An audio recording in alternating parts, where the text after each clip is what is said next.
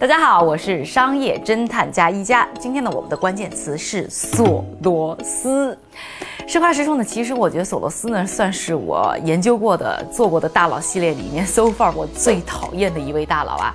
啊，第一个呢，首先是因为他这个人太凡尔赛了，明明他投资呢都已经成了大富翁，但是呢还要摆出一副啊，哎，人家搞投资不是为挣钱哦，而是为了检验自己心目当中的哲学理论。我怎么才能平庸一点呢？其次呢，就是这位金融大佬呢，也是很多人眼中的国际金融市场的纵火犯。他虽然呢不会去直接割韭菜啊，但是呢最爱的或者说最擅长的就是薅各种国家的羊毛，发各种国难财，甚至还引起金融危机。年轻人不讲武德。第三就是这位大佬呢挣了钱以后呢，哎，摇身一变又成了大慈善家。我看了一下呢，去年呢，福布斯呢是呃公布了一个全球最慷慨的捐款者，呢他就是榜首啊，因为呢他投入呢慈善的财富在他所有资产的比例当中是最高的。但是呢，我要说啊，这个他的慈善基金叫做开放社会基金，其实我认为呢，就是在做各种的意识形态的输出，经常就在直接影响各个国家的内政。特别还要再提醒大家一下，就是说一个国家内政不稳的时候呢，恰恰又是索罗斯最好挣钱的时候。所以啊，要说到这个索罗斯，我真的。啊，并不是特别喜欢这个人啊，但是呢，他也确实是一个非常会挣钱的人。根据呢我最近一次查的福布斯富豪榜上的数据来看的话，他的身价呢依然呢是有八十六亿美元。但是要说呢，这他已经呢是捐了很多的钱到慈善上了。那比如说在二零一八年的时候，他就转移了自己一百八十亿美元的财富。到刚才说到的这个开放社会基金当中，而他呢前前后后啊投入慈善的资金或者说名义上投入慈善的资金呢，已经总共超过了三百亿美元，而且很多的金融战他也确实打得很漂亮，打赢了，甚至曾经在一天当中啊就收割了十亿美元，所以呢常常有人呢把他和巴菲特呢是相提并论的，所以在投资上呢他也确实是做得非常让人佩服啊。所以呢，对于他的投资成功之道到底是什么？到底他挣钱靠的是什么？我呢也是非常的好奇，我相信呢大家也都很好奇。所以最近呢，我就专门研究了一下呢索罗斯的故事，以及呢他著名的一些呢投资的案例和他的投资理论。那今天呢，啊我们的这个大佬系列呢，就要去和大家分享一下我最近的研究成果，说说呢索罗斯的投资，特别啊。要说一下，就是我为了了解呢，他在投资当中呢，他要验证自己什么样的哲学理论，啊，要去理解一下呢，他自己又有什么样的投资的逻辑，我还专门去读了一下索罗斯自己写的这本书啊，一本呢投资理论的著作，叫做《金融炼金术》。那索罗斯呢自称呢这本书呢代表了他一生的奋斗，所以呢是一本呢很好去了解索罗斯眼中。金融市场理论模型的一本书啊，帮助你呢从他的角度呢去理解呢他的决策思路。要说呢这本书读起来啊，实话说我觉得是有些晦涩的，所以今天呢也会和大家分享一些呢比较浅显的我在这本书当中的一些小小收获。但是呢还是非常推荐呢各位呢啊有兴趣的话还是可以收一本啊，在家慢慢研究慢慢的读。另外呢为了更好的了解呢索罗斯的这个投资策略呢，今天呢还请来了一位嘉宾，他是谁呢？一会儿呢和大家揭晓。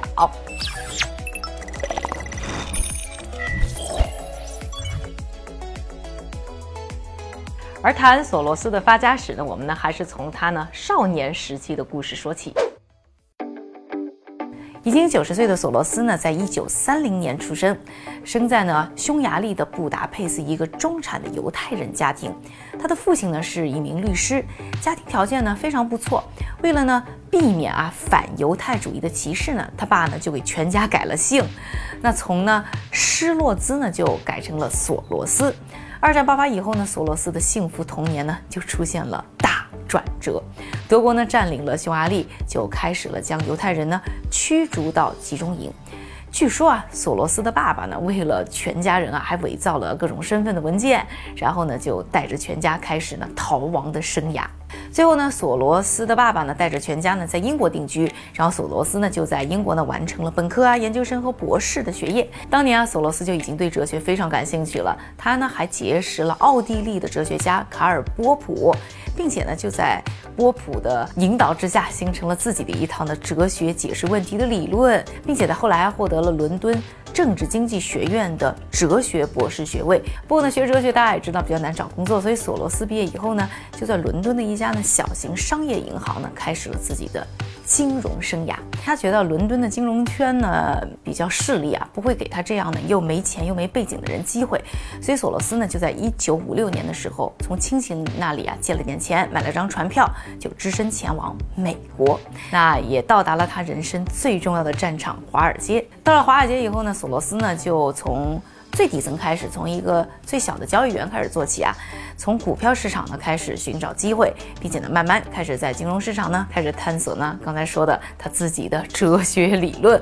到了一九六九年呢，打拼了有十多年的索罗斯呢就创立了自己的第一支对冲基金，叫 Double Eagle，那也就是呢投资策略以激进著称的量子基金的前身。这支基金呢从创建到二零零零年啊，一直保持着每每年百分之三十以上的年高回报率，而索罗斯的名字呢，也是不断的出现在啊，像什么亚洲金融危机啊、阿根廷违约危机啊等等的国际金融危机的背后。不过呢，这里呢，我们要重点来说一说一个让索罗斯啊名震四方的重要一战，那就是呢，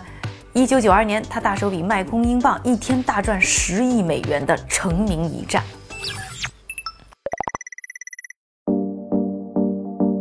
两次世界大战之后呢，全球的实力排行榜呢出现了大洗牌，整个欧洲呢，包括呢日不落帝国英国呢，都变得非常的破落，而曾经的小弟美国呢，则转身成为超级大国。欧洲呢，为了能够更好的呢，在欧洲各国之间呢拓展贸易。欧洲共同体呢，在一九七九年就建立了一个欧洲汇率机制，来稳定呢各国间的汇率，降低呢各国之间的贸易的价格的波动，避免呢有国家呢通过呢啊对于本国的货币进行贬值，来单边增加呢本国产品的竞争力。那进入这个体系之后呢，各国间的货币呢就必须要在一个规定的范围之内呢出现波动，一旦呢超过了规定的汇率啊，各国的央行呢就要通过呢买卖本国的货币来稳定呢本。国货币的汇率有点呢，大家一荣俱荣，一损俱损的意思。那英国呢是等到了一九九零年的十月才加入了这个机制，当时呢是规定英镑对于呢德国马克的汇率必须是稳定在一点二七七八零以上。索罗斯啊很快就发现英国这一下是走了一步烂棋。要说呢，当年啊德国的经济发展呢非常的好，所以呢德国马克对于美元的汇率呢也在不停的上涨。而也是因为呢经济发展的不错啊，所以为了防止呢发展过热，所以德国央行呢当时呢就做出了升息的决定。而和德国马克汇率捆绑在一起的英镑啊，这下就显得有点尴尬了。因为呢当时呢英国的经济呢一直就不怎么样，为了刺激经济发展呢，英国央行呢不得不放水降息，这些英镑呢就跟着呢是一跌再跌。一九九零年呢到一九九二年啊，英镑对于德国马克的汇率就一路下跌，从英国加入欧洲汇率机制时候的一比二点九五呢，是跌到了一比二点七九六四，那距离呢欧洲汇率机制规定的一比二点七七八零呢，就只有一步之遥了。这个时候呢，摆在英国面前呢，就只剩下两个选择，一个呢就是任凭英镑贬值，那跌破了要求线以后呢，就自动退出这个汇率的机制。要么就是大笔砸钱干预市场买入英镑，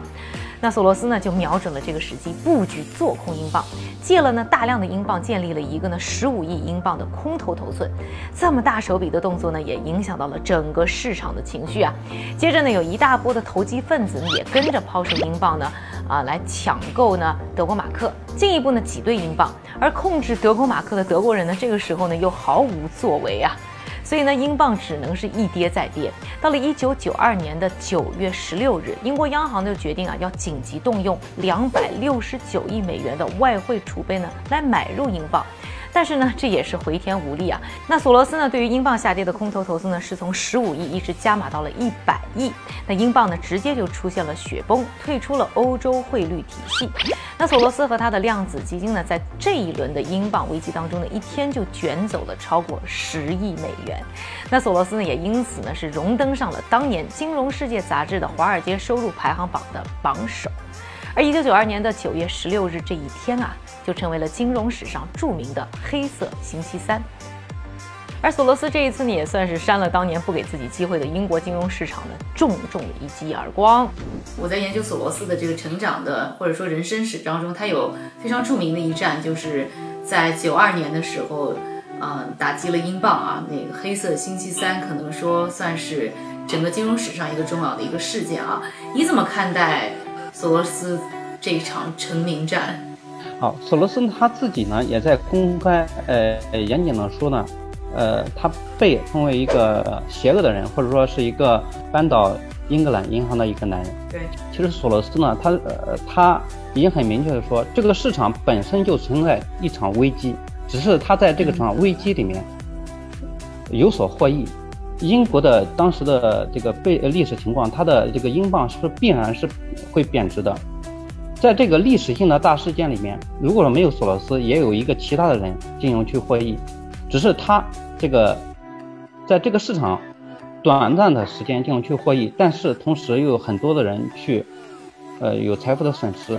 就是出现一种现象叫不患寡而患不均了这种形态。但是我在想这个事情，其实我们在批评或者说用一种否定的语言来进行去呃否定索罗斯的同时，那我们在换个角度来进嗯想一下另外一个人。就是他在所有人都很恐惧的情况下，这个把一个有价值的一个证券以一个非常便宜的价格他买进来，然后在市场非常疯狂的时候，他再会把这个有价的证券以一个非常高的价格卖给普罗大众，获取中间的一个差价。那如果按照这个理论，那这个人就是一个巴菲特嘛，所获得一个巨额的财富，是不是也不道德呢？我认为这个资本市场，它所代表的价值都是一样的，呃，没有优劣之分吧。没有优劣之分吧，只是可能是在，呃，索罗斯会以短暂的时间获得一个超额的收益，会会让这个我们的内心受到一些冲击嘛？嗯，那说到的其实可能更多是一个道德不道德的事情啊。那我也很关心，就是说除了英国这一战以后，比如说像，呃，亚洲金融危机，其实多多少少跟索罗斯的关系也是非常大的。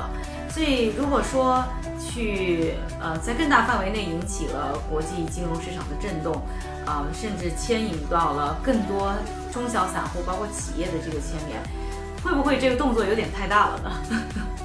是不是一个投资者应该需要参与到对于市场的干预有这么大的一个幅度呢？其实，在一个任何历史性事件里边，任何一个人，哪怕是一个伟大的人，他也是微不足道的，啊，这是第一点。第二点，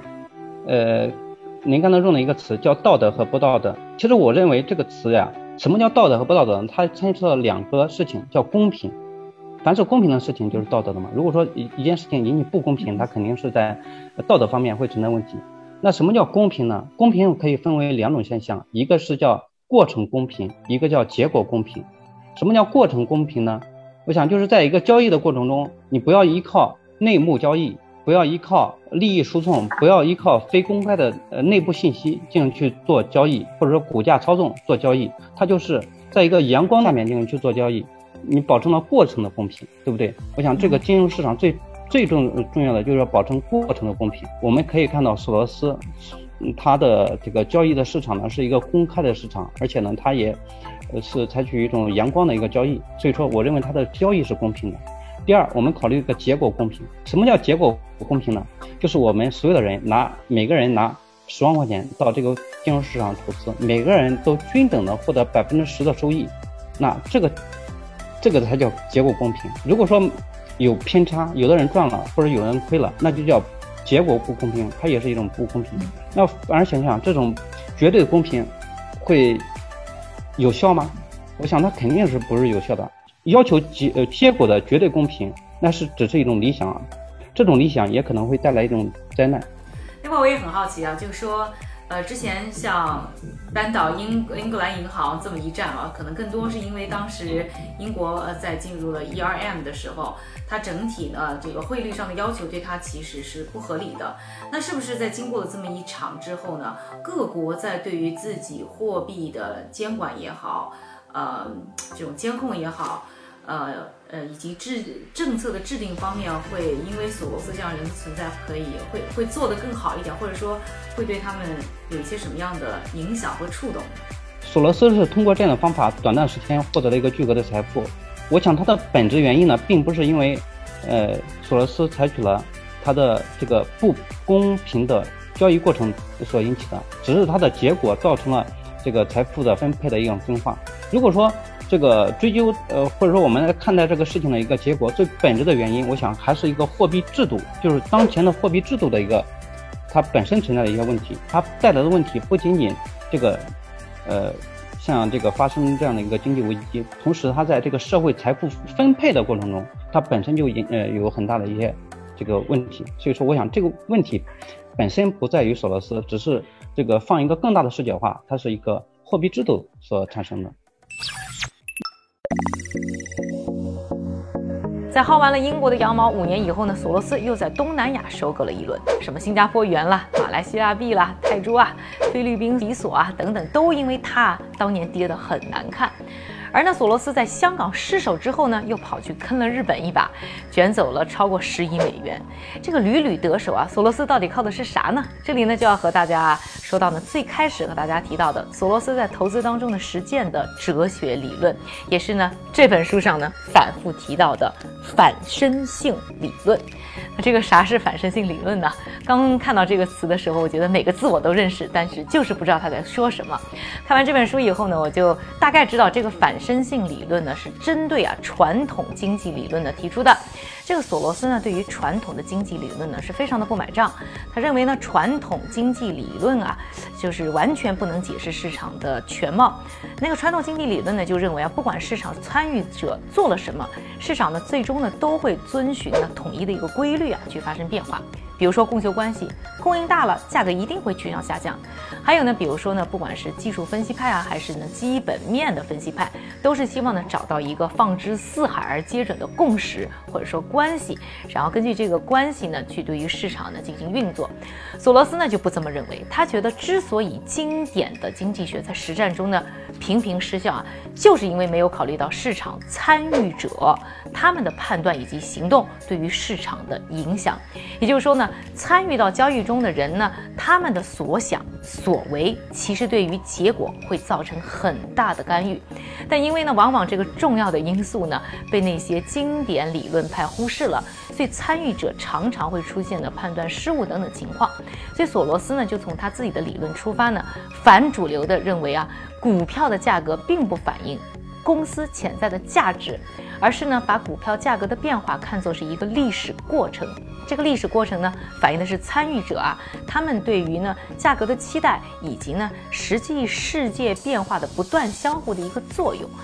更简单的去理解呢，索罗斯这个理论呢，我觉得就是说，参与者呢某方面是可以呢，在某种程度上去操控或者左右市场的。那他也根据呢自己的理论呢，对于价格的变化呢，做出了很多的趋势分析图啊，大家呢可以稍微看一下啊。而在外汇市场上，索罗斯认为呢，汇率呢是和利息，以及呢，呃，这个国家和国际相比的通胀水平，以及呢国内经济发展水平，还有呢贸易的平衡，以及呢政府的预算。还有一个很重要的就是啊，投机以及非投机的投资行为。前面呢说到的那些因素呢，相对呢都是比较宏观的一些因素啦，会造成的一些所谓的基本的趋势。而最后刚才我们提到这个投机以及呢非投机的投资行为呢，尤其是这些投机性的投资行为啊，就是一个参与者的因素。那投资者呢会通过呢基本的趋势呢做出一个判断。当然，每个人的想法呢会非常的不同，但是放在一起呢，它就会形成一个所谓的。主流的偏向，这个主流的偏。向呢，反过来呢就会推动呢基本趋势它去产生一个加强或者说削弱的效力，形成呢所谓的反身性的关系。那索罗斯呢就是想在这个当中呢寻找挣钱的机会。那下面呢我们还是回到呢刚才提到这个黑色星期三啊，这个打击英镑的这个案例。索罗斯呢已经通过像通胀啊、经济活动啊、贸易等等方面判断出了英镑呢一个基本的趋势就是走跌，而呢通过呢大笔的建仓空头呢，其实呢是在影响呢投机者他们的主流偏向，而这个主流偏向呢最后又加强了英镑下跌的大趋势，最后呢索罗斯在最后一大手笔的进行了收割。听起来呢好像很简单，某方面呢是玩了一场的心理战，但是到底我们应该如何去理解这个反身性理论对于金融市场的影响呢？我们来听听我们的嘉宾是怎么说的。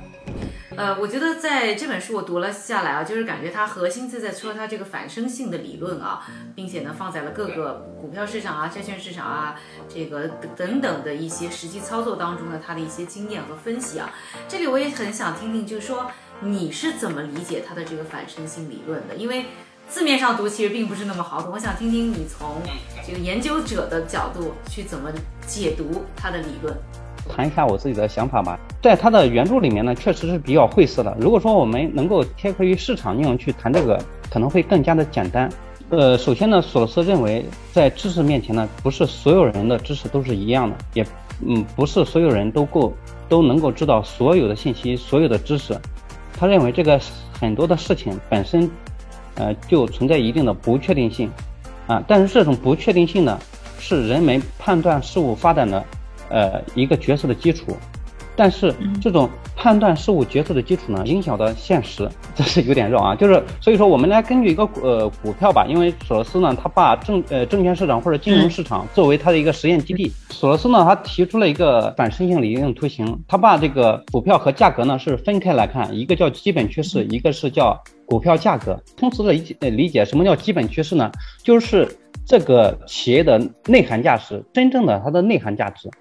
底层价值，对它所企业的内涵价值，股票的价格就是呃，我们可以理解为二级市场上呃我们交易的一个价格。这种股票的价格和它的内涵价值呢不完全一致。传统的经济学认为呢，